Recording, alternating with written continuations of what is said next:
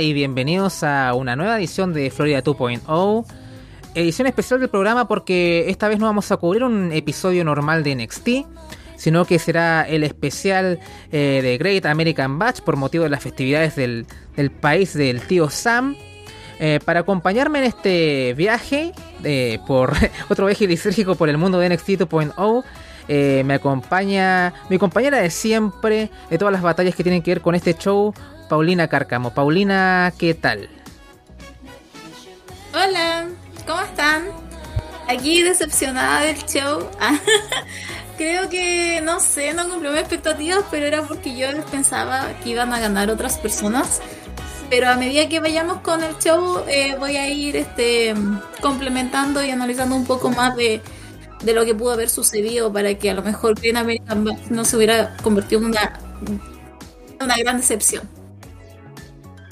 Bueno, y curiosamente este es un episodio especial no solamente porque vamos a cubrir un show especial de NXT, sino porque eh, hay un ganador de un maletín acá. Eh, para contextualizar, ser perteneciente al Patreon de, de Arras de Lona no significa solamente poder tener acceso a los programas que le entregamos como este, Florida Vice, Monday Night o Underground, sino que también eh, acá hacemos concursos de predicciones y los que ganan esos concursos tienen derecho a canjear el maletín y participar en cualquiera de los programas, sean en abierto en Patreon, eh, que, ofrecemos como podcast. Así que el ganador en particular del concurso de predicciones de Helena Cell eh, nos va a acompañar acá, así que le damos la bienvenida a Manuel. Manuel, ¿qué tal?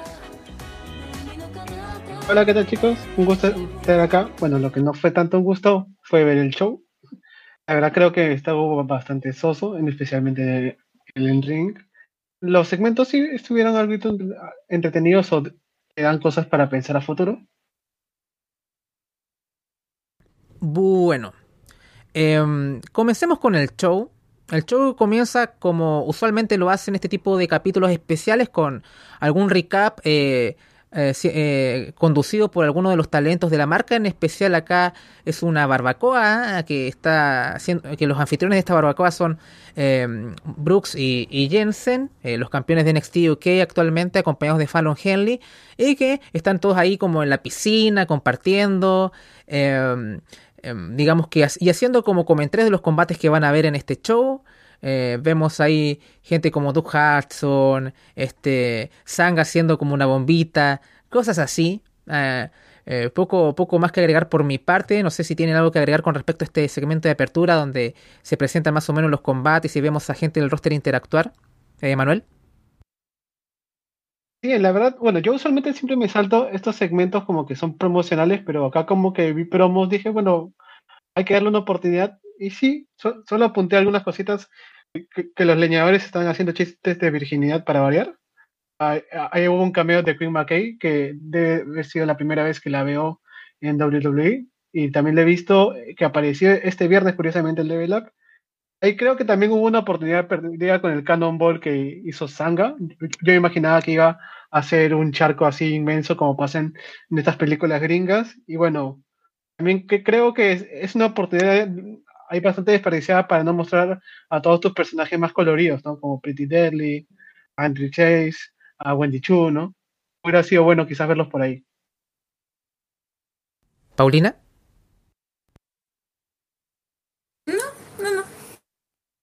Bueno, entonces entremos en lo que es el show en sí y el opener.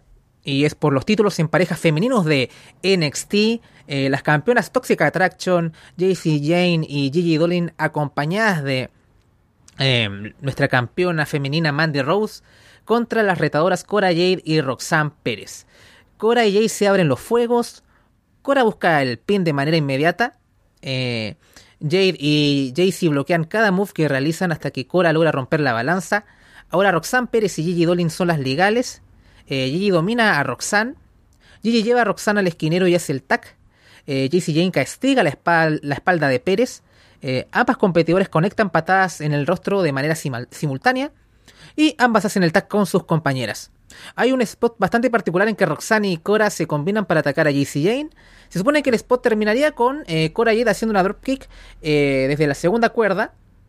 Pero esta, esta dropkick no llega a conectar eh, sobre el rostro o el cuerpo de JC Jane, así que bueno, hay un pequeño botch y no sería el, el único de la buena de Cora en este combate.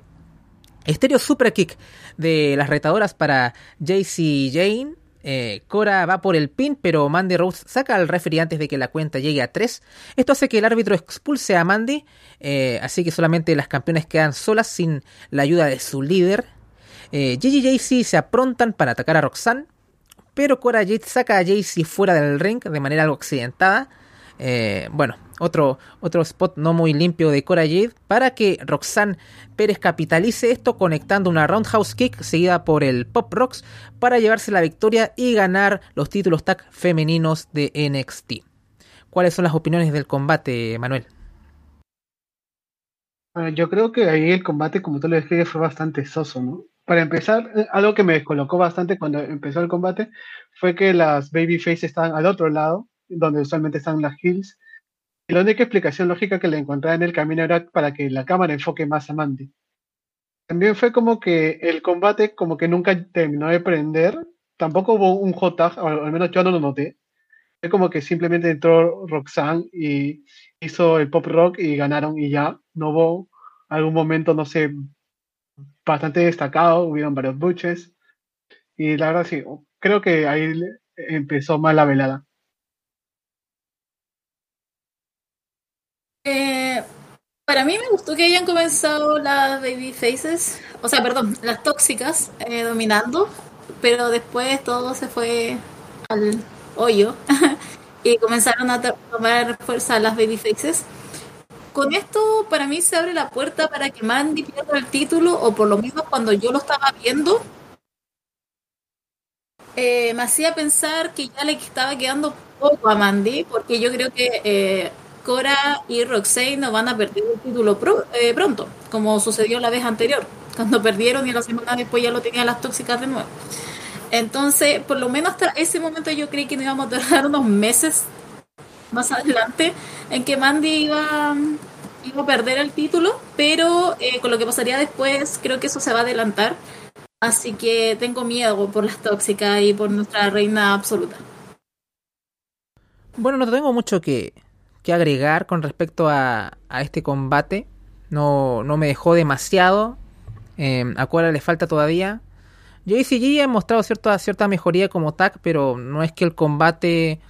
No, no estaban los ingredientes necesarios para dar el, el, siguiente paso, así que bueno, siempre con un poco la línea de, de tener estos combates normalitos y ya, y, no, y, y eso también va un poco con Mandy también, ¿no? O sea, hemos, le hemos alabado como más o menos sabe llevar su personaje y todo, no, no siendo excelsa, pero al menos funcional, pero eh, los combates sigue como eh, quedando al debe en el sentido de darnos ese extra, ¿no? Como que es correcto, siempre se queda ahí, ¿no? En un aprobado, pero no en, no en algo excelente. Bien, eh, se nos muestra a nuestro campeón Bron Breaker dirigiéndose al, al Performance Center, al CWC, como lo quieran llamar, ¿no? De camino ahí. Y le preguntan cómo está su hombro y Breaker ahí como un poco, no, sí está, está todo bien de momento.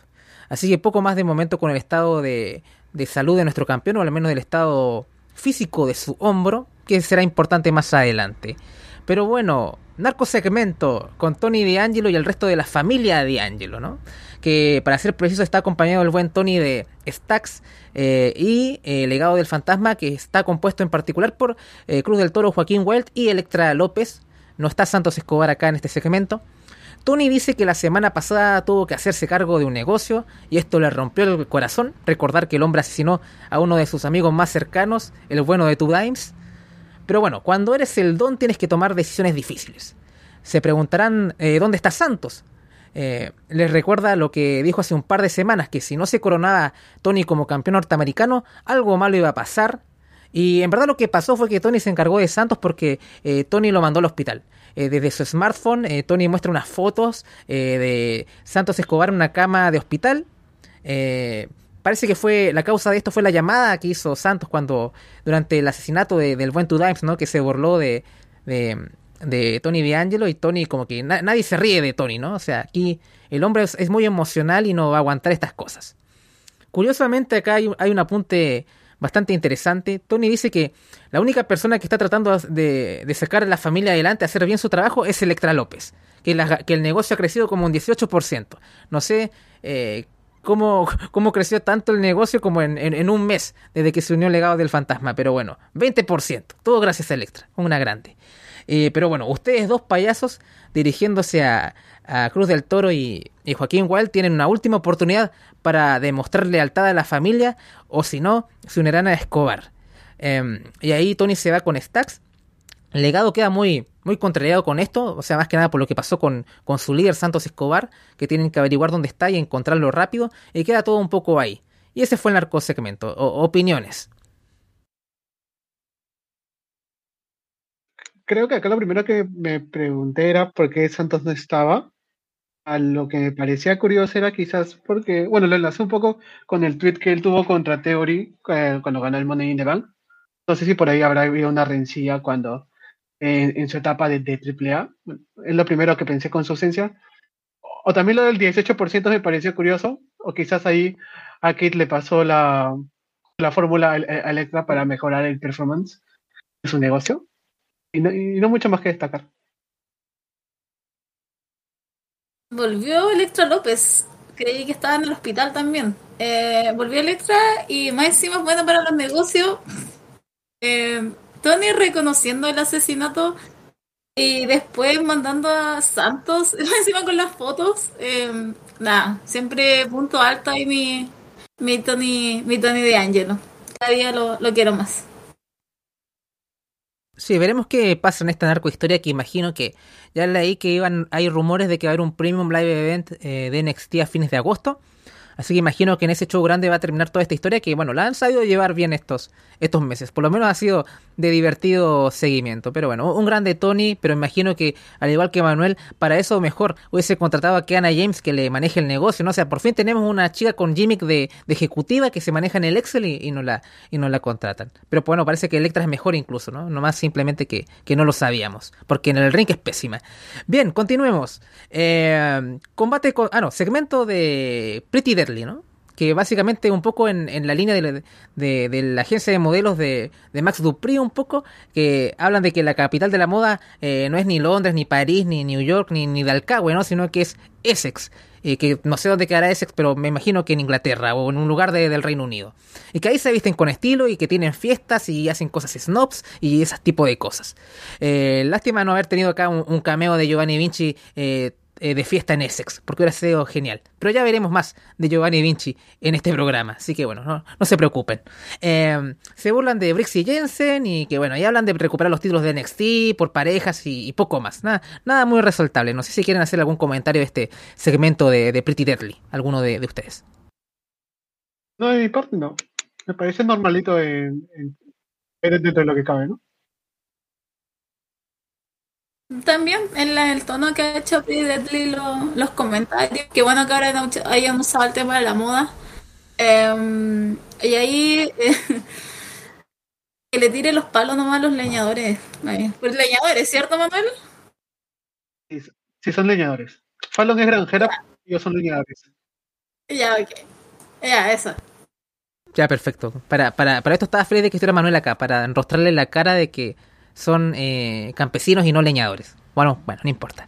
Eh, combate controversial este. Trick Williams junto a Carmelo Hayes contra Wesley. Y, a ver, ¿cómo explicar esto? Eh, Williams viene un poco con una tenida de, boxeador casi, ¿no? O sea, en, la, en presentación viene con la bata y todo un poco con, en ese, con esa aura. Ya cuando se saca la bata ya está con una, una tenida más como... Más de luchador más que de boxeador que sería algo más similar a lo que tú podrías ver en Grayson Waller, por ejemplo, para los que ven el show. Eh, pero bueno, Trick Williams contra Wesley. Eh, Williams muestra la diferencia de poder con, con desde el primer segundo. Wesley trata de equilibrar la balanza usando su velocidad y atleticismo. Dropkick de Wesley. Carmelo está en la esquina y hidratando constantemente a, su amigo Trick. Es como el segundo en, el boxeo, ¿no? Que siempre ahí está eh, cuidándote entre rounds. Más o menos esa es la función de Carmelo Hayes acá en este combate. Eh, Lee utiliza su striking para obtener la ventaja. Eh, parece que aquí eh, Trick Williams se echa un líquido en las manos que asumíamos a, priori que esto era agua, pero parece que no lo es y ya van a ver por qué lo digo. Porque Trick pasa este líquido por la cara de Wesley y parece que esto le afecta. No sé si le arde, no sé si es alcohol, no sé si que, no sé qué es ese líquido que, le pasó por la cara a, a Wesley. Pero bueno, Eh, Trick capitaliza esto y eh, ejecuta un Spinning Big Boot eh, para llevarse la victoria em, en este combate que me dejó bastante gusto a poco para hacer un especial, ¿no? opiniones, Manuel. Sí, en verdad, como dices, el combate como que no te deja nada. Es más que nada ver que Wesley ni siquiera está pudiendo ahorita con un sidekick, por decirlo de modo. Y yo sigo manteniendo mi teoría de que va a regresar Nash Carter. Porque la última promo de Wesley es como que Wesley habla nunca habla mal de Nash Carter, como que te da a entender entre líneas que la empresa le jugó socio, pero no lo hizo obviamente con esas palabras. Yo pienso que ya en un futuro ya volverá Nash, bueno, ya, ya vemos cómo le va a ir a los dos en escena por parejas.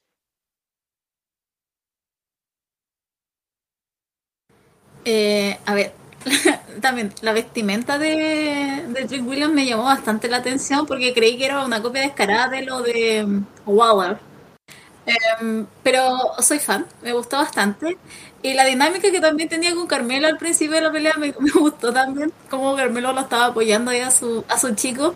Eh, de ahí el resto fue para mí correcto, fue corto, aunque hubiera preferido al Lee de, o sea, de campeón. hubiera preferido al Lee de, ganador. Pero eh, tampoco me importa que, haya ganado Trick Williams, y también me encanta, así que... Pero quiero, quiero ver cómo, cómo sigue esa dinámica y de aquí no sé qué vendrá para Wesley, porque como dice Manuel, tampoco veo tan descabellado una vuelta de Natch, así que vamos a ver qué pasa con el tiempo. Sí, el, el, combate, o sea, lo que había mostrado en el ring no estuvo mal, pero claro, por cosas de booking, eh, obviamente no tuvimos un combate satisfactorio, ni mucho menos, y no era lo que esperaba en un especial. Hubiera estado abierto más a este combate si lo hubiese visto en un capítulo normal de NXT, no en un, en un capítulo con nombre. Pero bueno, esto simplemente fue como la introducción a una rivalidad entre estos dos para que vamos a seguir viendo un combates entre ellos o al menos un combate mucho más satisfactorio de seguro en el futuro. Eh, así que no, lo hubiese visto mal si es que esto hubiese sido en un show normal de, de NXT. Pero bueno, e, este, e, este, final de combate en verdad tendría repercusiones eh, más adelante, así que bueno, por lo menos tiene, tuvo, una funcionalidad este combate más allá de lo, de lo anticlimático que fue. Bien, continuemos con el show. Em, oh, Tiffany Stratton está con su maquillista. Y Tiffany le pide eh, que ahí le haga un retoque o cosas así, pero esto es interrumpido por Wendy Chu, que le tira un polvo blanco. Espero que no sea eh, el polvo que vende Tony D. Pero la ataca y vamos a un corte comercial acá. O sea, curioso que la Babyface eh, pille a, la Gila ahí maquillándose y la ataca para tener algún tipo de ventaja en el combate. Pero bueno, volvemos de comerciales y no tenemos entradas, no tenemos nada, ¿no? O sea, Estamos en el combate puro y duro acá. Ya están ambas en el ring. Eh, Wendy le jala el cabello a Tiffany, pero Stratton responde con una bofetada. Tiffany ataca con una serie de chops a Wendy, pero Chu le, responde con uno propio. Eh, Tiffany va por los dedos de Wendy y le quita incluso las uñas postizas a, Chu. Eh, Wendy pisa las manos de Tiffany, como devolviéndole lo que ha hecho Tiffany durante el combate, que es concentrar su ataque en las manos de, Wendy Chu. Powerbomb de Tiffany Stratton cuenta en dos. Eh, Wendy va por la Sleeper. Stratton zafa. Eh, suplex cuenta en dos. Wendy nuevamente va por la Sleeper. Stratton nuevamente vuelve a zafar. Wendy Chu intenta otra vez el suplex, pero esta vez Tiffany cae de pie. Pisa la mano de Wendy. Dropkick. Corkscrew Vader Bomb para llevarse la victoria. Fíjense que a, mí me gustó el combate. A lo mejor difieren conmigo, así que tengo ganas de ver alguna opinión contraria. ¿Qué, qué, opinas, Manuel? Bueno, al principio eh, ahí, lo que se entraban al ring y peleaban en backstage, eso lo estaba mostrando en el Picture and Picture. Ahí lo estaba pipiendo de pasadita porque me lo estaba salteando. Pero sí, lo que se veía era bastante entretenido.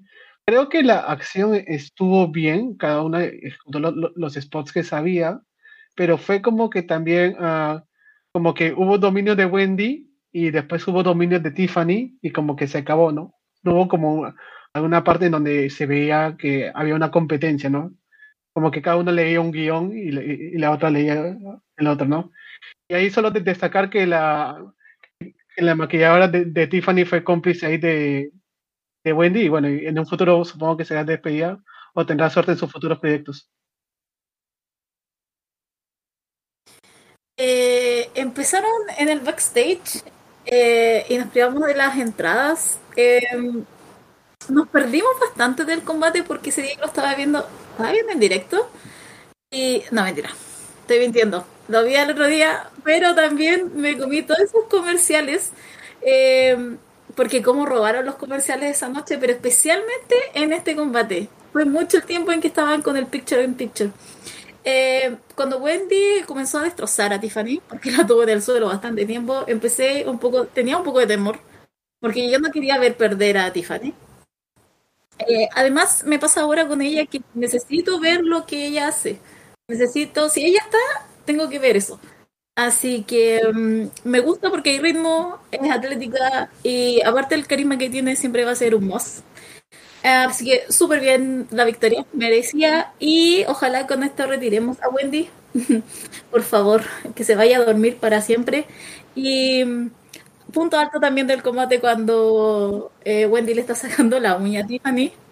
Pero al revés. Pero alguien está sacando la uña a alguien. y lo encontré muy entretenido. Así que, aparte de eso, que vengan mejores cosas para Tiffany. Tiene razón lo que dice Manuel, que es un poco, se siente un poco, no sé si artificial, pero guionizado lo, lo que es el combate.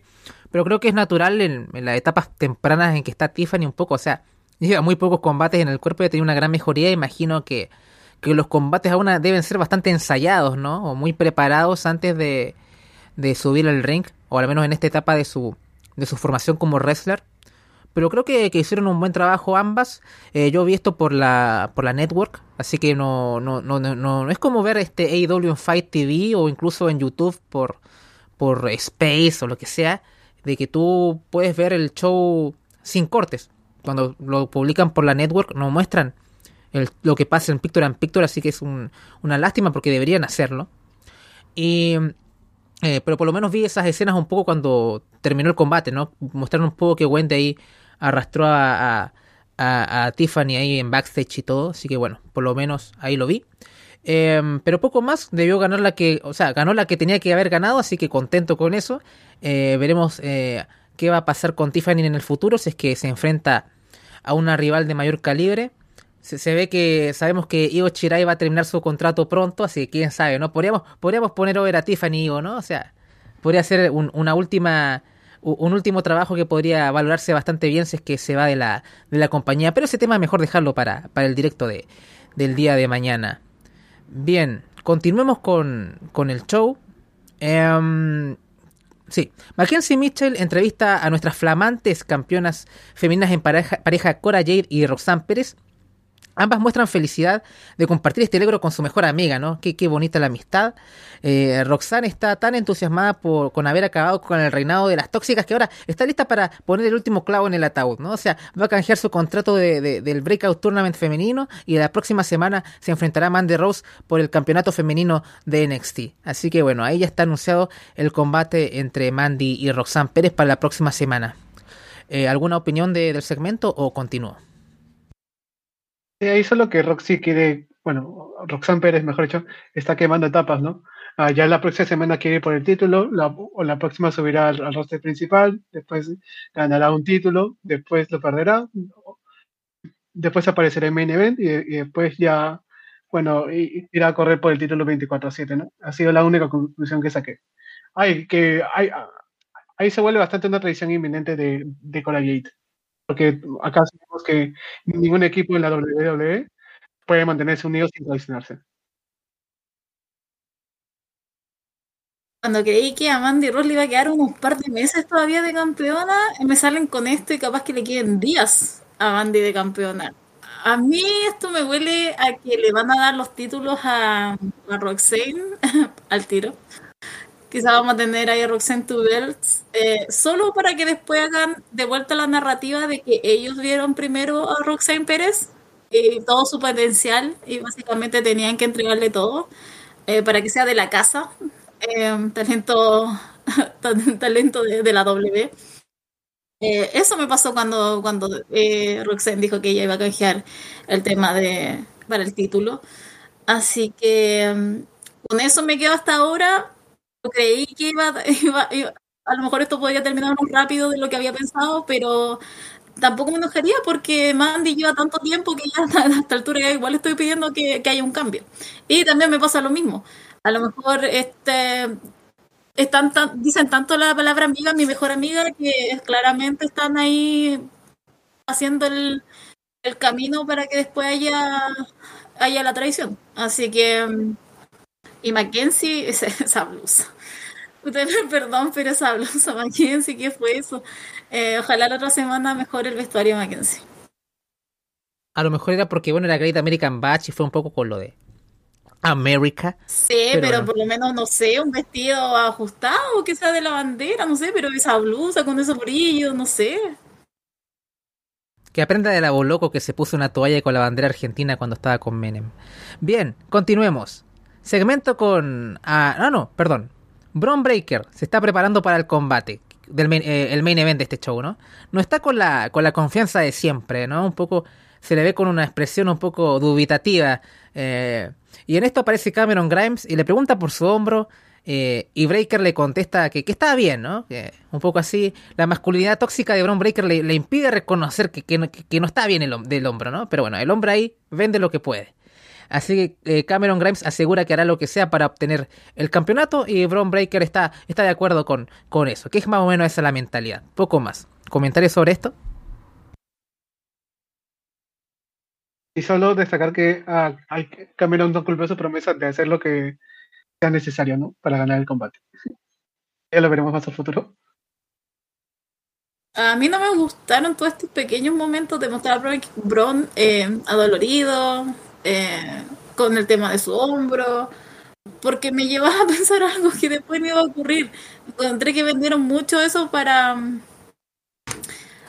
para un resultado tan decepcionante. Pero sí, tuve problemas con esos pequeños instantes en donde siempre estaban recalcando que estaba muy mal Brock Baker y que no iba a estar a su 100% y tal vez hoy día veamos otro resultado. Bueno, segmento con Apolo Cruz. Eh, Apolo dice que el último año, eh, o que en el último año cuando volvía a casa, eh, veía a sus hijos y les preguntaba qué pensaban chicos, ¿no? Y ellos decían, papá, este, este no eres tú. E-, era claro que, que, no reconocían a su padre, ¿no? Pero ahora que desde, que regresó NXT y tiene visiones del futuro y se cree el Equalizer, su hijo lo ven todas, las semanas. Eh, agradece a sus hijos que, que ellos han ayudado a como que vuelva esa chispa a su carrera, ¿no? Que se vuelva a encender. Eh, dice que los ama la gente ahí con todo, con, con, este, este, con esta, con esta promo. Eh, pone ahora NXT Dice que hay un grupo de jóvenes atletas que están dispuestos a aprovechar cada oportunidad.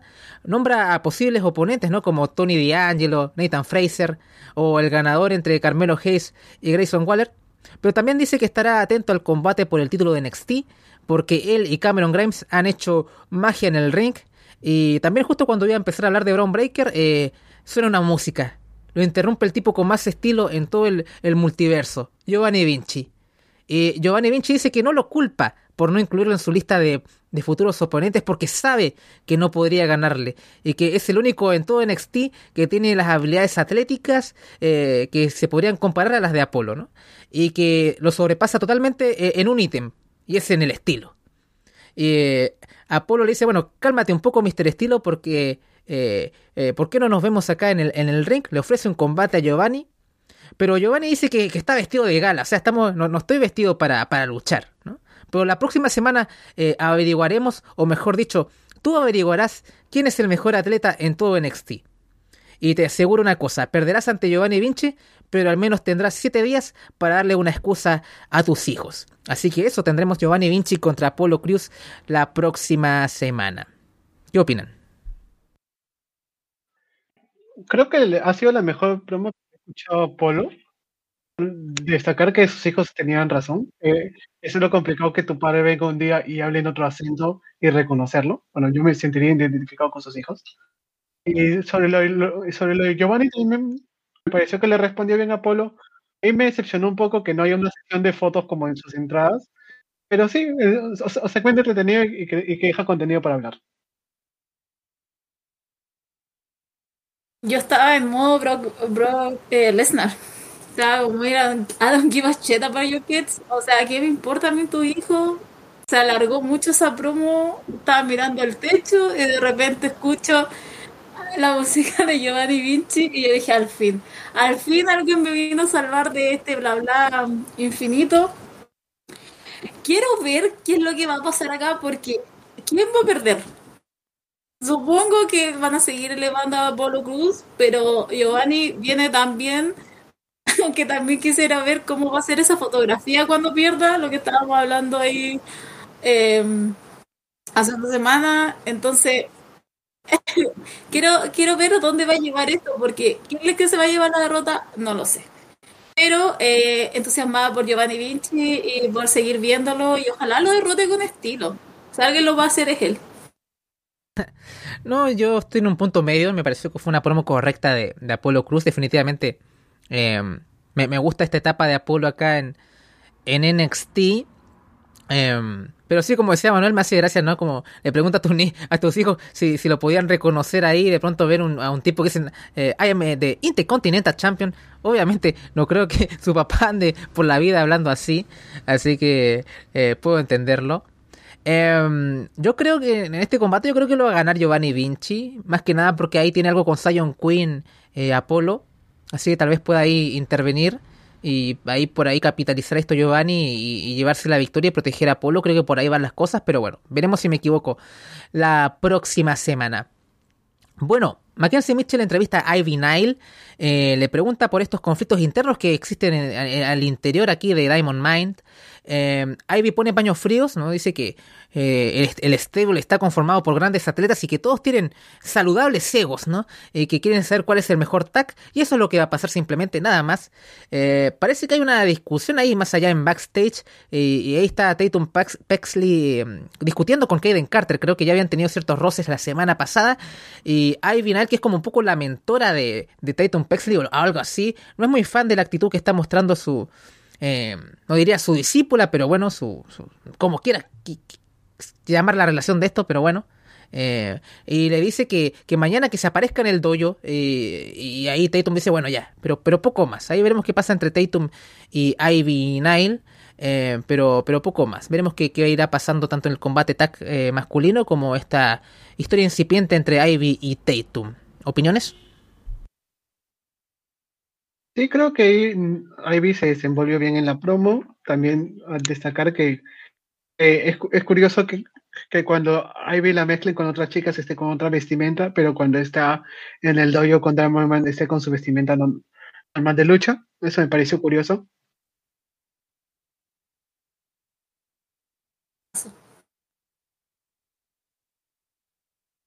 Paulina. Paso. Ah, ya. Perfecto. Sigamos. Eh, ah, ya, perfecto. Ya, ya encontré la, la línea, perdonen. Eh, Grayson Waller está, eh, está ahí en, en backstage, o está en el camarín, mejor dicho. Y Grayson dice que a su mamá le encantó la camiseta autografiada uh, este, firmada por, por Carmelo Hayes, ¿no? Y que va a vender todo lo que le firmó por eBay. Y también acá cambian a Carmelo Hayes, que por su parte dice que se supone que eran, eran amigos o algo así, pero todo esto se fue por la ventana porque cuando engañas a Melo, eh, te engañas a ti mismo. Creo que no es una buena adaptación de lo que en verdad dice Carmelo Hayes, pero es un poco así. Es como when you play with Melo, you, you play yourself. Algo así es como la expresión en inglés, pero bueno. Traté de interpretarlo como más o menos así. Eh, dice que hay una diferencia entre ser común y ser especial. Y tú, Grayson Waller, eres común y yo soy especial, eh, pero poco más, ¿no? Un poco para aprender el combate que se va a venir por el título norteamericano. ¿Tienen alguna opinión o seguimos con, con lo siguiente? Seguimos. Perfecto promo de el tipo que se cree mejor que Hiroshi Tanahashi. JC McDonough dice que él se parece mucho a su padre, que un día le dijo que él puede ser lo que sea, que si quieres ir al ejército vas a ser general, y si te dedicas al arte asegúrate de ser Picasso. Así que así fue como el ace irlandés nació. Todos quieren eh, todos quienes se han enfrentado conmigo han sido diseccionados. Estoy tan por encima, tan distante del resto del roster que no podrían verme ni con binoculares. No sé quién escribe estas promos, pero bueno, es terrible. Eh, el dolor que infrinjo cambia la, mente de las personas rápidamente. Convierto escépticos en creyentes. Ese es mi trabajo.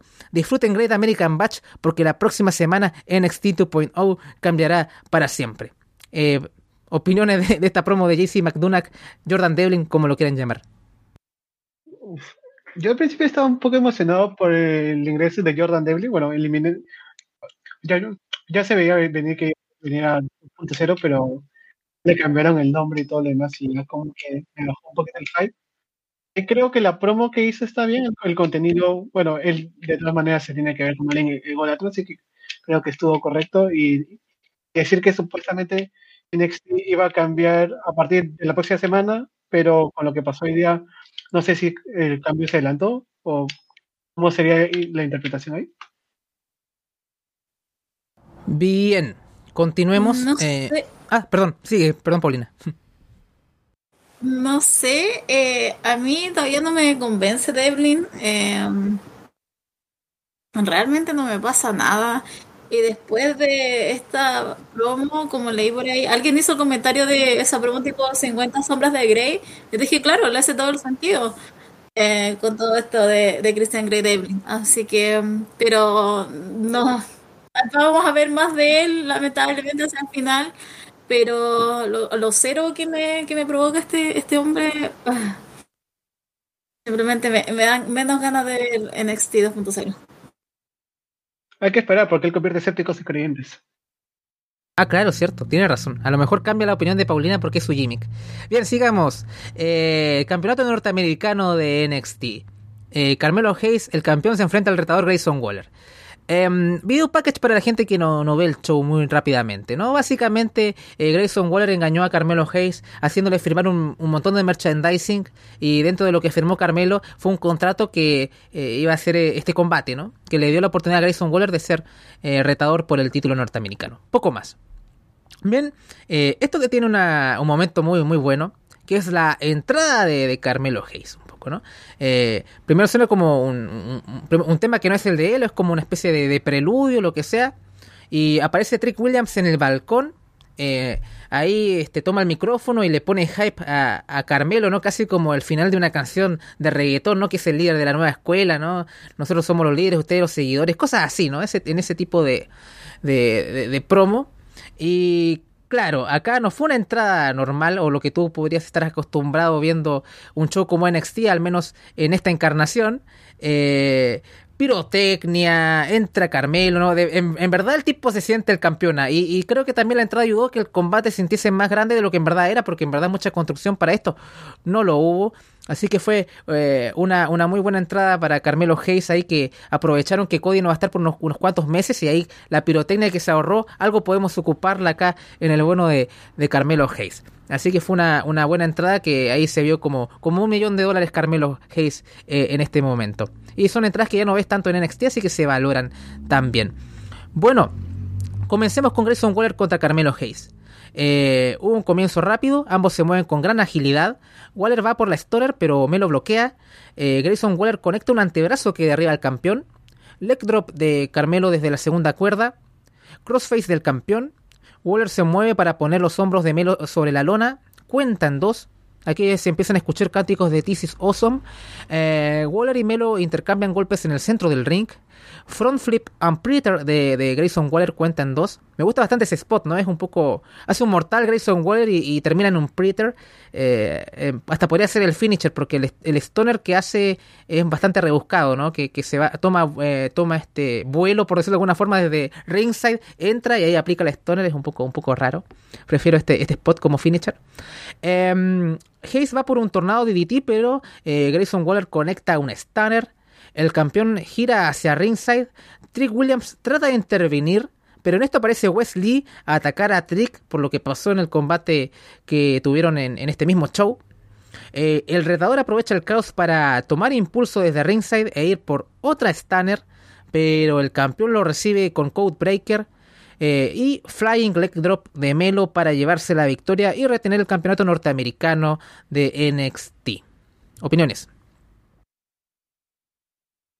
Este fue mi combate favorito de la noche, pero en realidad no creo que haya sido algo demasiado excepcional. Me gustó bastante el spot que mencionas de Waller. Pienso que es muy bueno. No, no solo que sea eh, muy habitual. también la entrada de Carmelo fue muy buena, como destacas. Hace que ingrese bastante al combate y, lo sientas como bastante especial. Pero hubo un momento en particular en que lo sentí bastante como lo que me pasó con el buen dicho con el Tiffany, que sentí que como fue que dominó Water, uh, dominó Carmelo y, ter y terminó, mmm, como que me sacó un poquito, pero igualito, ha sido un buen combate en general. La entrada mística de Hayes, eh, después de esa entrada, eh, no puedes perder. Era imposible que Waller hubiera tenido oportunidad. A mí también, para mí fue por lo menos mi combate favorito de la noche. Me gustó la energía, cómo se estuvieron ahí sincronizados, los movimientos, eh, la química igual que tienen en el ring. Waller me pasa lo mismo que con Tiffany, o sea, me gusta verlo pelear, es muy entretenido.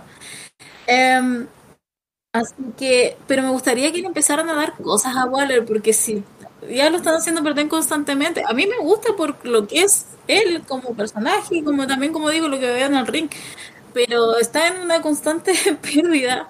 Entonces, a mí, por ejemplo, esto tampoco me gustó mucho. Me hubiera preferido que Waller se hubiera alzado con el, con el campeonato. Eh, pero eso era una idea mía, pero bueno, vamos a ver en qué sigue Waller y con quién va a perder próximamente, porque parece que para eso está para solamente verte.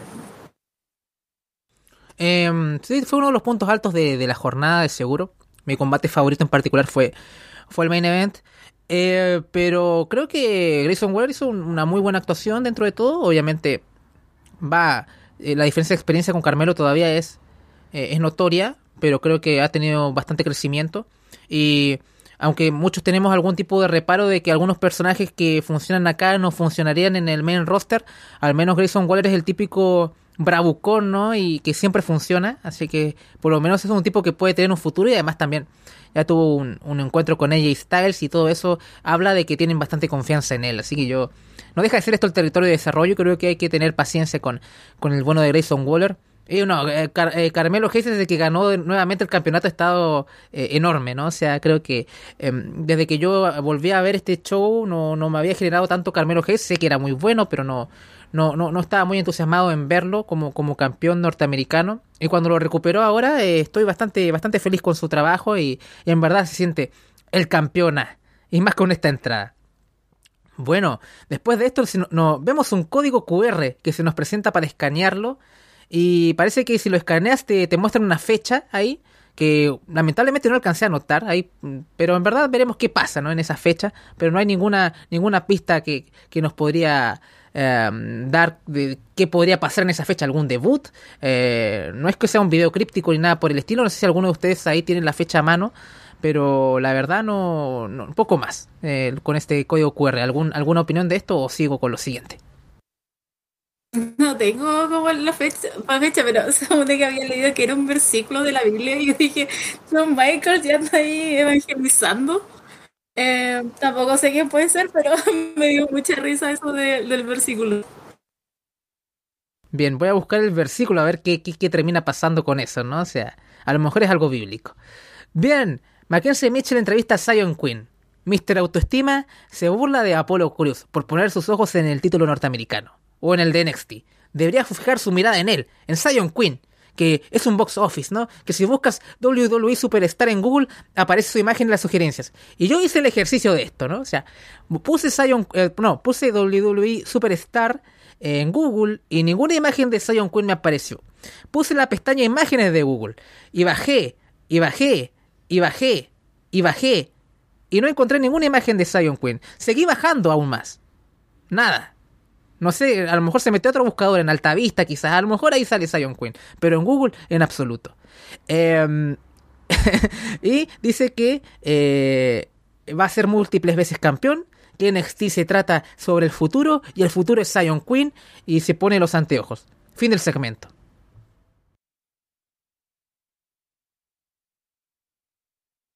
Solo comentar que yo no soporto ese tipo.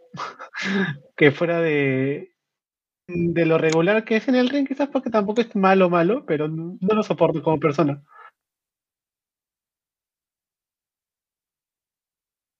Eh, creo que ya saben, por lo menos los que escuchan en Patreon, eh, yo lo encuentro guapo, pero es simplemente me sirve, por ejemplo, en backstage, un ratito, un minuto y medio y sería, porque después si yo lo escucho más y después lo veo, es como que está tan drenado de carisma que me aburre el tiro. Entonces, en estos pequeños instantes, mejor porque si me concentro solamente en lo guapo que está. Dios, qué promo más mala.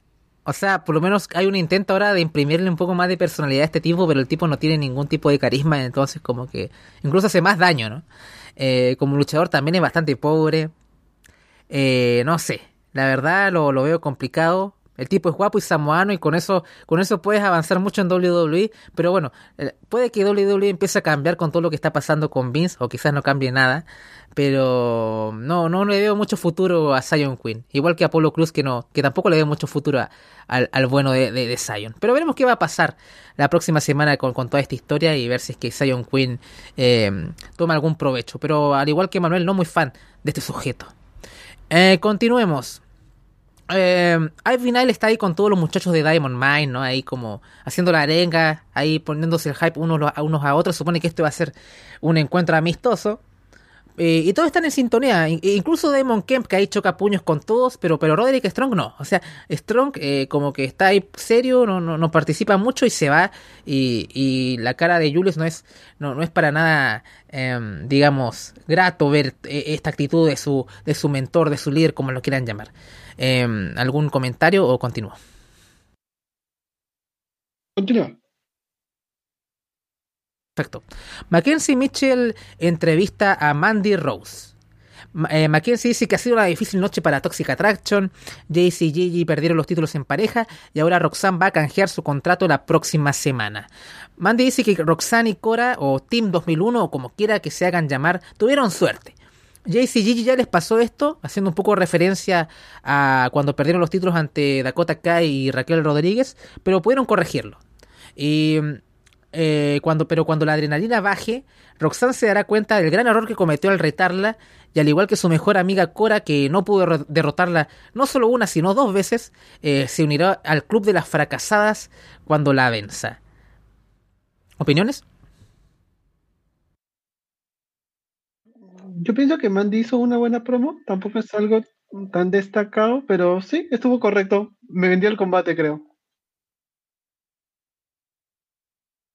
Bueno, eh, yo, mi opinión de esta promo, creo que ya que estamos adelantando tal vez una, una traición a, de Cora Jade, hay mucho énfasis de, de, lo perdedora que es, que es Cora, ¿no? Y que muy pecho frío y todo.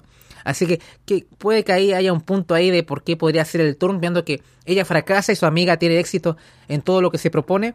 Es una historia que se puede contar fácil y además eh, me gustaría ver, ver, a Cora Hill, ¿no? Porque en verdad Roxanne es como 3 millones de años luz mejor que ella, así que eh, veremos qué, qué, sucede entre todo esto y, y tal vez sea el, el, inicio del fin de Toxic Attraction en NXT, tal vez verlas en el roster principal, pero bueno, el título tag femenino de allá es un poco, ya no existe casi, así que bueno, tampoco tengo mucha fe de que el, eh, de que el acto pueda incluso funcionar en el main roster, porque con los títulos tag de, de seguro hubiese, le hubiesen sacado provecho, pero, pero ahora estoy más escéptico ahora que esos campeonatos ya eh, no existen. Aún no los han desactivado, pero eh, es como si no estuvieran, al menos de momento. Segmento con Chase University. Andrew Chase le da la bienvenida a los nuevos alumnos, habla del 4 de julio y la declaración de independencia, pero nota que Bobby Hayward está, está algo dormido en la clase, ¿no? O sea, eh, pero Bobby se excusa y dice que esto no es porque la clase de, Chase esté siendo aburrida, sino que es por su nueva compañera de habitación, que es que Hale, ¿no? Que al parecer no duerme. No sé si le compra las cosas a Tony o qué sé yo.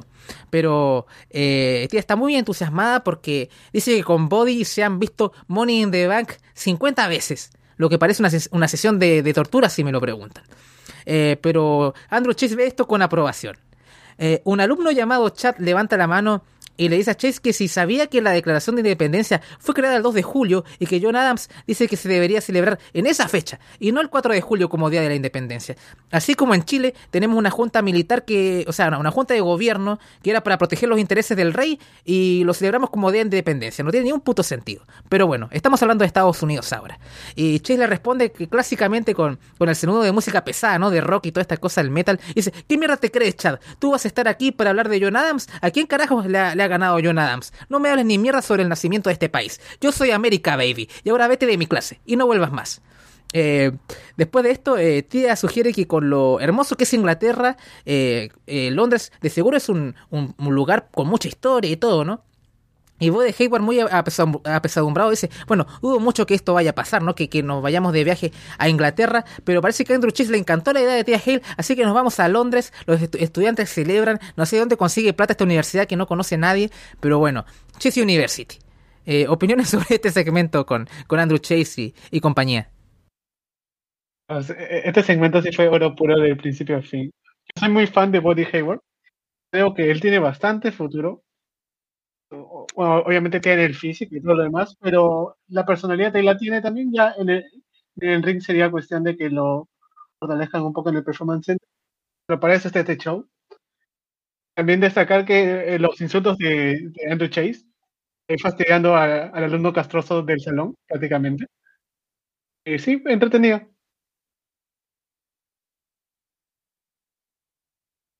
Extrañaba tanto esto, estas pequeñas, estos videos de Chase University. Em, qué mejor que en el día del cuadro de julio para que para, para que nos dé clase de, la independencia. Em, ahora supongo que voy a tener que ver UK otra vez.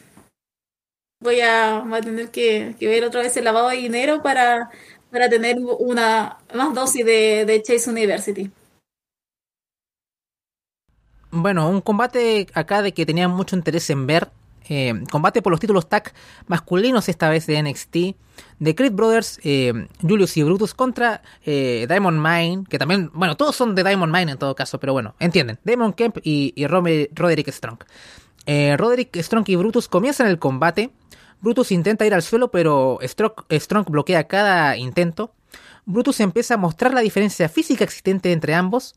Eh, Strong y Brutus hacen el tag y ahora Damon y Julius son los legales.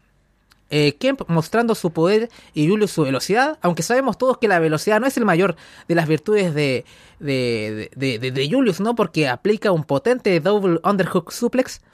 Eh, Julius se distrae con Roderick Strong, que hay, hay bastante tensión entre ellos dos en especial. Damon Kemp capitaliza esto y hace el tag. Kemp eh, intenta dominar a Julius, pero este lo sobrepasa en fuerza y lo lleva a cuestas hasta la esquina para que pueda hacer el tag. Eh, los Creed Brothers se combinan para mantener a raya a Kemp.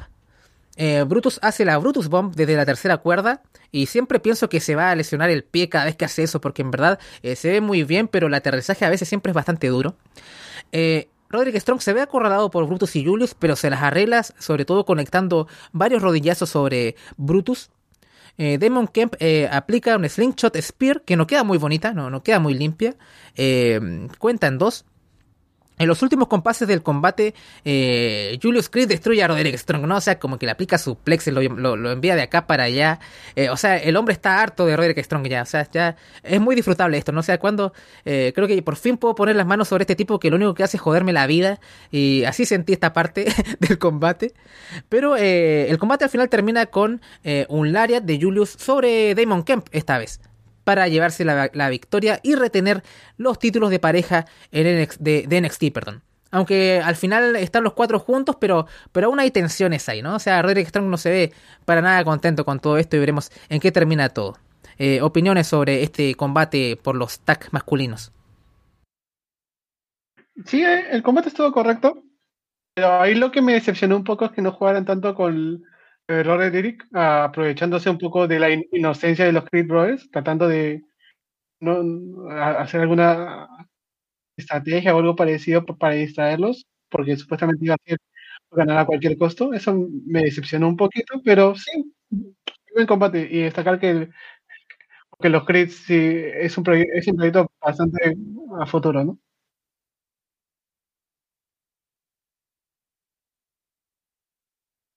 Me pasó que creí que iba a haber más, sobre todo de la parte de Roderick Strong.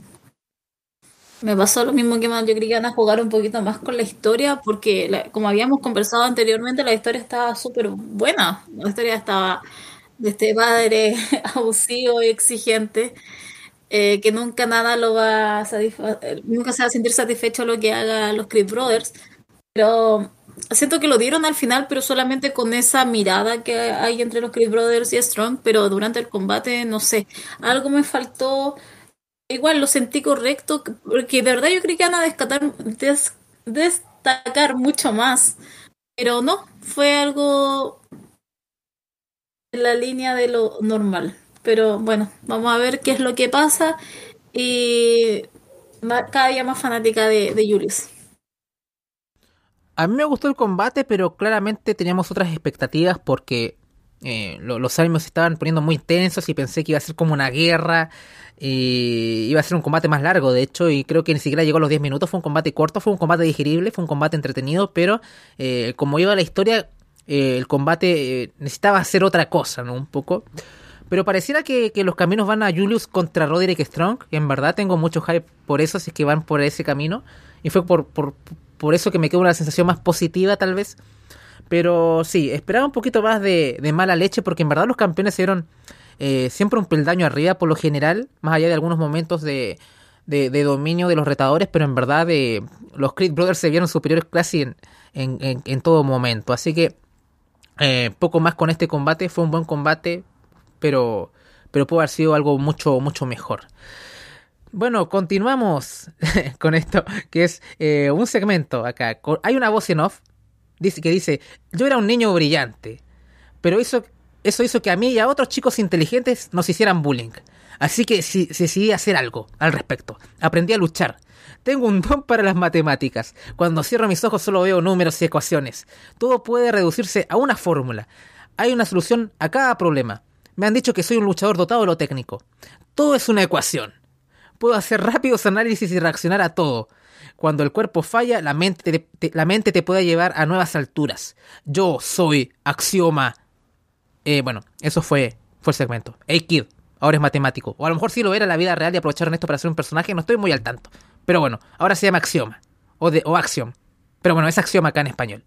Eh, ¿Qué opinan de este cambio de gimmick de, de Kid?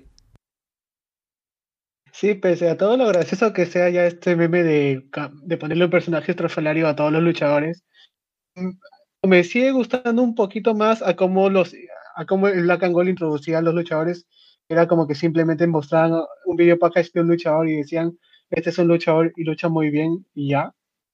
Esto creo que le da un poco más de contexto. Bueno, es más fácil que un casual identifique al luchador.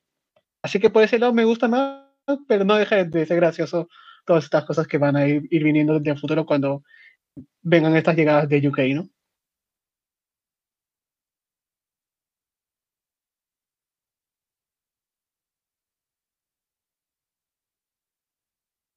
Paulina.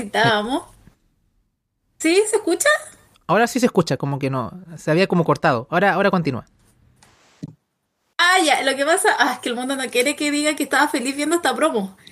Em, yo estaba tan contenta, estaba feliz, yo dije, al fin, al fin vamos a tener un matemático, eh, vamos a parar de tirarle las indirectas a Bron Breaker para que saque lo mejor de su tío. Y estaba feliz, y después, pero yo no sabía primero cuando estaba viendo esto, yo, no sabía el luchador que estaba. Y después, cuando ya empecé con el tema de Twitter, dijeron que era X. A mí personalmente nunca me ha gustado, nunca me llamó la atención, pero con este personaje como que lo quiero ver. Además porque me enteré que era profesor de matemáticas que después se retiró para enfocarse en la lucha. Entonces quiero ver realmente, o sea, es alguien que sabe, alguien que no se va a equivocar. Entonces quiero saber cómo lo va a utilizar con, el tema de personaje y después en el ring. Así que no sé, pasé de, no me importar, de que no me importara nada Kid a ahora simplemente estar esperando su, su debut.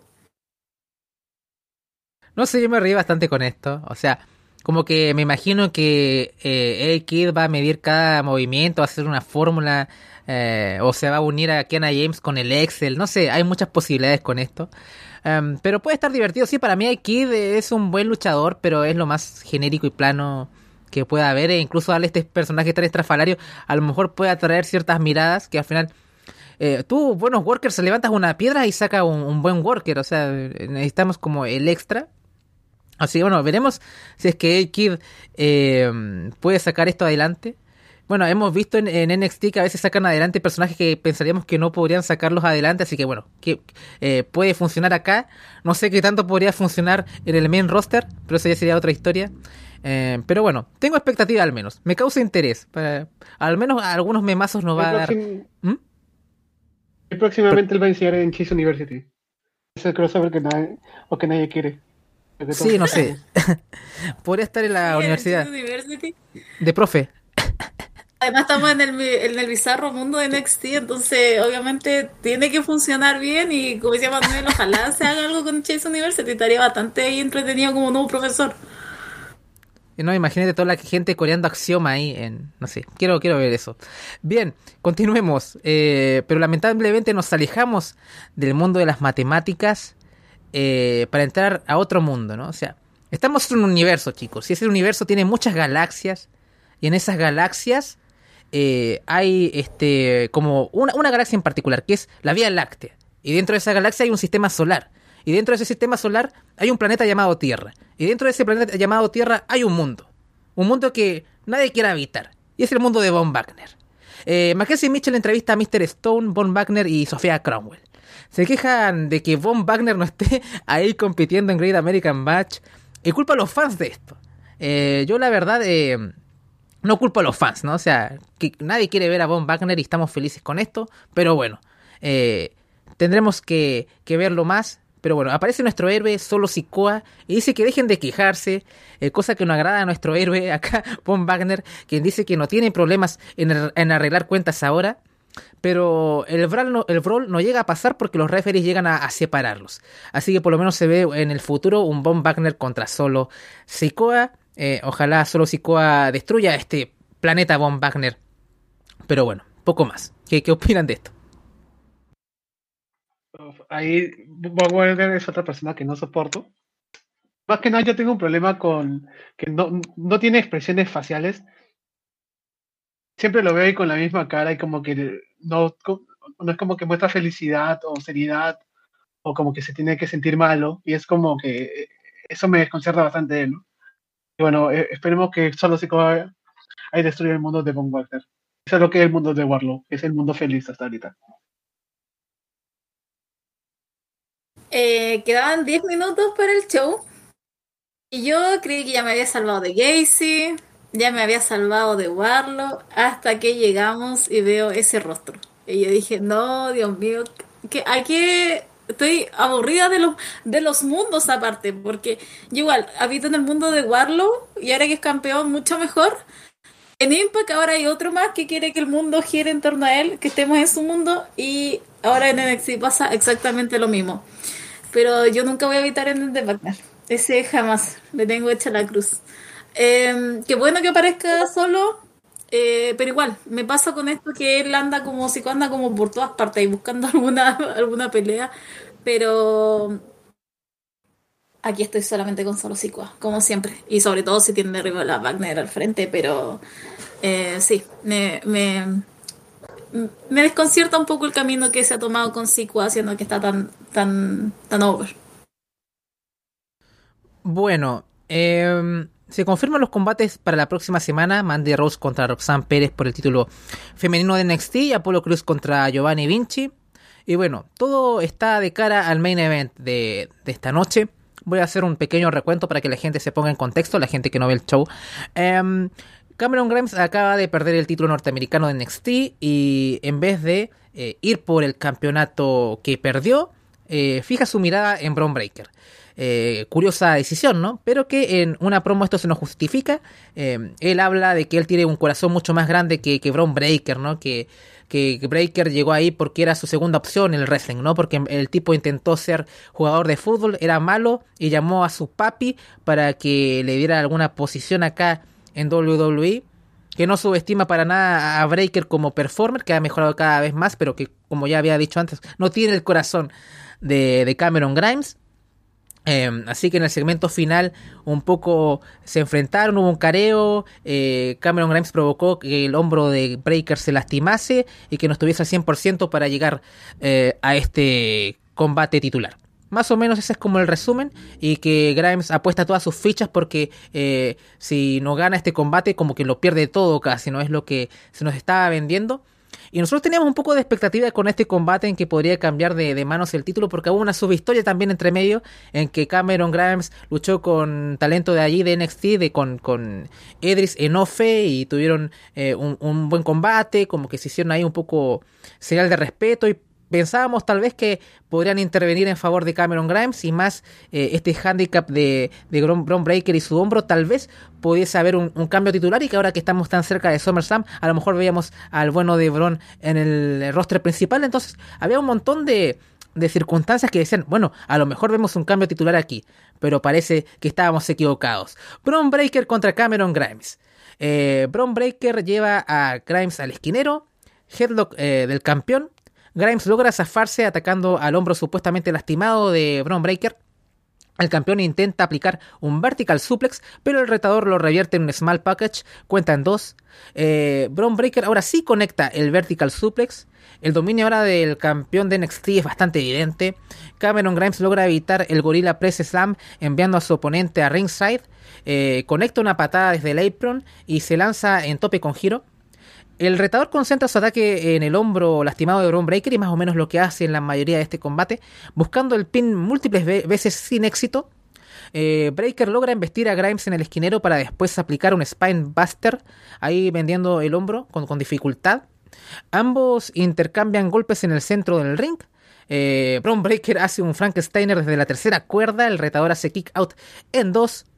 Cameron Grimes sigue atacando al hombro de Bron Breaker logra conectar el cave in, pero Breaker hace kick out en dos y la gente eh, ahí pensamos que a lo mejor eh, eh, el triunfo se venía para el vuelo de Cameron Grimes, pero, pero nada. Así que Cameron Grimes, en un intento de, asestar un golpe aún más, más fuerte, trata de sube a la segunda cuerda para aplicar ahí un cave in, pero nuestro campeón Bron Breaker lo intercepta en Spear para retener el campeonato de NXT y llevarse la victoria. ¿Qué opinan del, del main event, chicos? A mí me pareció una buena pelea, pero creo que también se queda un poquito debiendo como lo que pasó en el combate de los titulares, que también esperaba que Cameron Grimes realizara alguna artimaña o algún truco para tener más control en el combate. Es lo que esperaba, porque supuestamente la historia de que él iba a ganar, cueste lo que cueste. Mm, pero sí, bueno, el combate estuvo bueno.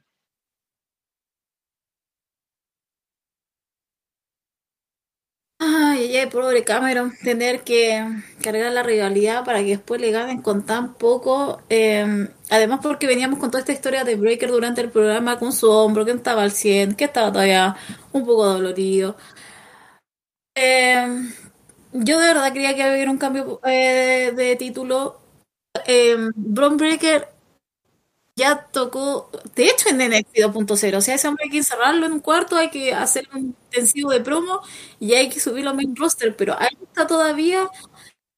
Eh, creo que Cameron Grimes, aunque sea de, chiste, hubiera tenido el, título que sea tres semanas y después se lo hubieran quitado con otro con otro prospecto de NXT, incluso al Polo Cruz podría haber hecho algo fuerte ahí, pero sí, eh, me, está pasando, estoy un agotamiento de Bron Breaker, de verdad que no, no, quería llegar a esta instancia porque a mí me gusta mucho.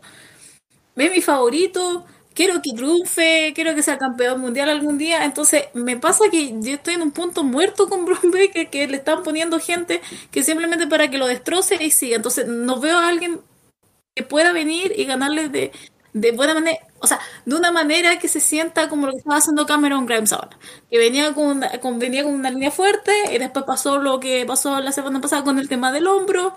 Eh, podríamos haber tomado y haber cambiado el día martes con Cameron Grimes, lo podríamos haber hecho perfectamente. Y Brown Breaker, bueno, a comentar lo que pasó, pero eh, tienen que sacarlo de NXT 2.0, por favor, que sea más tarde y nosotros ya no, no, nos terminemos aburriendo, que a mí ya me está pasando bastante con él.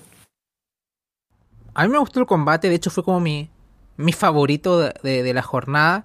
Sí estuve decepcionado porque en verdad esperaba un cambio titular y esperaba tal vez una intervención de, em, de Xenofe o, o Malik Blade que estaban más o menos haciendo migas con Grimes y dije, ah, bueno, va a ser una victoria muy protegida, o sea, una derrota muy protegida para, para Braun Breaker que va a estar como, no sé, al 70% y también va a ganar con intervención Grimes y, y va a ser como la transformación a Hill, eh, pero terminó no siendo eso totalmente. Em, pero el combate fue más o menos lo que esperaba que fuese y... Y por lo menos quedé relativamente satisfecho. No estoy todavía agotado de Braun Breaker, al menos yo en de, de, manera particular. El problema es que nos van quedando muchos oponentes más allá de, de Apollo Cruz. Bueno, todavía no, no hablo del post-match, que es básicamente lo siguiente que se viene para, para el bueno de Braun Breaker. Pero claro, la, la, le queda poca vida a Braun Breaker en NXT, yo creo, y creo que va a terminar pasando. O sea, va a subir más pronto que tarde. Probablemente quiero pensar que en el último eh, Premium Live Event, que parece que va a ser en agosto, eh, sea el último combate de Breaker y pueda ya ir subiendo al rostro principal que más o menos va, faltando va faltando gente ahí que sangre nueva que revitaliza un poco las cosas. Em, así que por lo menos yo me fui contento. Igual lamentablemente me spoilé el resultado. A lo mejor ahí bajé mis expectativas y, y pude ser mucho más receptivo a este combate Así que a lo mejor por eso estoy sonando un poquito más, más simpático que, que, ustedes dos con respecto a esto, pero por lo menos eh, con respecto al combate quede bien. Pero bueno, hablemos del post-match, ¿no? Porque acá no, no, no, nos íbamos a ir con el final feliz del campeón Babyface yéndose con el título de las manos, porque es atacado. ¿Y por quién es atacado Bron Breaker? No, no es la mafia, sino que es eh, JD, es JD McTunack, o sea, Jordan Devlin, para los que lo demandaron en el Speaking Out. Eh, ataca a Braun Breaker y lo estrella contra la mesa y hace referencia que si vio la promo de este show se refería como a él y qué sé yo. Así que bueno, el hombre apunta a lo más alto y apunta al título de NXT y ese es el cliffhanger con, con JD McDonough atacando a Braun Breaker. Em, final anticlimático ahí para mí. No, para mí no, no añadió este, este post-match. Hubiese preferido que, que hubiese sido un reto más, más frontal eh, la próxima semana. Me imagino que querían eh, cerrar con un cliffhanger fuerte, pero no, no me, no me, no me dejó mucho esto. ¿Qué opinan ustedes? Sí, yo estoy de acuerdo, ¿no? Básicamente hubiera sido lo mismo que, que si Jordan Devlin hubiera encarado la próxima semana a Bron Breaker, hubiera sido lo mismo que simplemente atacarlo acá y ya, Bueno, la verdad es que, que, creo que va a ser un retador de transición y imagino que el, el que le podría ganar el campeonato de NXT sería el solo Sikoa. Es lo, es lo único que me deja este, este final.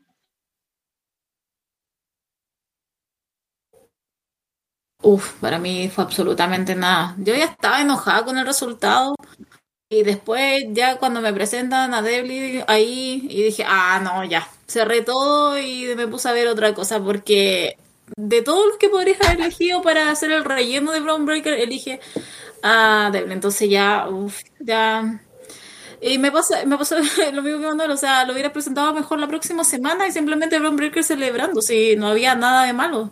Pero creo que hay alguien que lo tiene mucho más arriba a Devlin de lo que lo tenemos el resto de nosotros. Y creo que esto, esto realmente iba a, iba a revolucionar, iba a revolucionar a, al, mundo de la lucha. Entonces, no, no, no pasó. Y vamos a ver cómo sigue esto, pero estoy cero entusiasmada y emocionada. Sobre todo porque el personaje que está ahí no me genera nada. Y bueno, em, veremos qué pasa la próxima semana en, en NXT 2.0 y ver en qué continúa eh, con la resaca de todo lo que sucedió en este show. Sí, un show que nos dejó frío, lamentablemente. Algún par de, combates que a, destacar, pero, pero poco más. Eh, tengo, tengo esperanza de que ahí suba NXT porque habían dado algún, algunos shows buenos como Vengeance Day o el mismo Stand and Deliver que quedé bastante contento. Así ojalá volvieran a ese, a ese nivel. Eh, pero bueno, palabras al cierre, Manuel, que estamos bastante contentos y agradecidos que hayas canjeado el maletín acá en este programa. Lamentablemente, bueno, tuvimos ciertos problemas ahí para grabar, pero bueno, tuvimos paciencia y pudimos sacar esto, esto adelante. Así que gracias, Manuel, por estar acá y tienes algunas palabras al cierre, Manuel. Sí, solo destacar que la labor que ustedes hacen en el programa me parece bastante destacable. es bastante gracioso escuchar el programa, es bastante entretenido. Yo lo hago mientras estoy limpiando, mientras estoy trabajando y sí, me río bastante con ustedes. Ahí tenemos bastantes opiniones en acuerdo, otras en desacuerdo, pero sí, eh, ha sido bastante grato estar acá. Y Paulina, nos estaremos viendo la próxima semana para seguir comentando en Florida 2.0 todo lo que sucede en NXT. ¿Algunas palabras para, de despedida para los que nos están escuchando? Eh, sí, primero eh, darle las gracias a Manuel eh, por estar acá, por haber canjeado el maletín del mejor programa en Patreon. Así que gracias. Eh, también eh, con Manuel nosotros comentamos en NXT 2.0. Nosotros empezamos a hablar por NXT 2.0. Así que ahí estamos también nosotros haciendo nuestro análisis de, lo que pasa en el bizarro mundo de, de que ha creado Shawn Michaels. Em, y para la próxima semana, eh, bueno, después de lo que pasó en Great American Batch, es como voy a ver cómo se va, a ver si se va aprendiendo un poco las cosas. Me faltan mis Tonys, me faltan mis Santos, lo increíble que se sintió vacío sin ellos dos, porque a pesar de que estuvieron un, minuto, creo que si hubieran estado más y hubiera habido alguna pelea, algún intercambio, se hubiera sentido más esta Great American Batch. Así que esperando a ver lo que va a pasar. Y ahí lo vamos a estar comentando con Andrés de forma habitual en Patreon. Y bueno, de parte de Manuel, que es Manuel Monge, te ha pedido, ¿cierto, Manuel? ¿O no? ¿Cómo se pronuncia? Monje, ya. Entonces, perdón, te voy a preguntas. De parte de Manuel Monje, Paulina Cárcamo y Andrés Bamonde, nos despedimos y esperamos verlos pronto. Chao. Chao.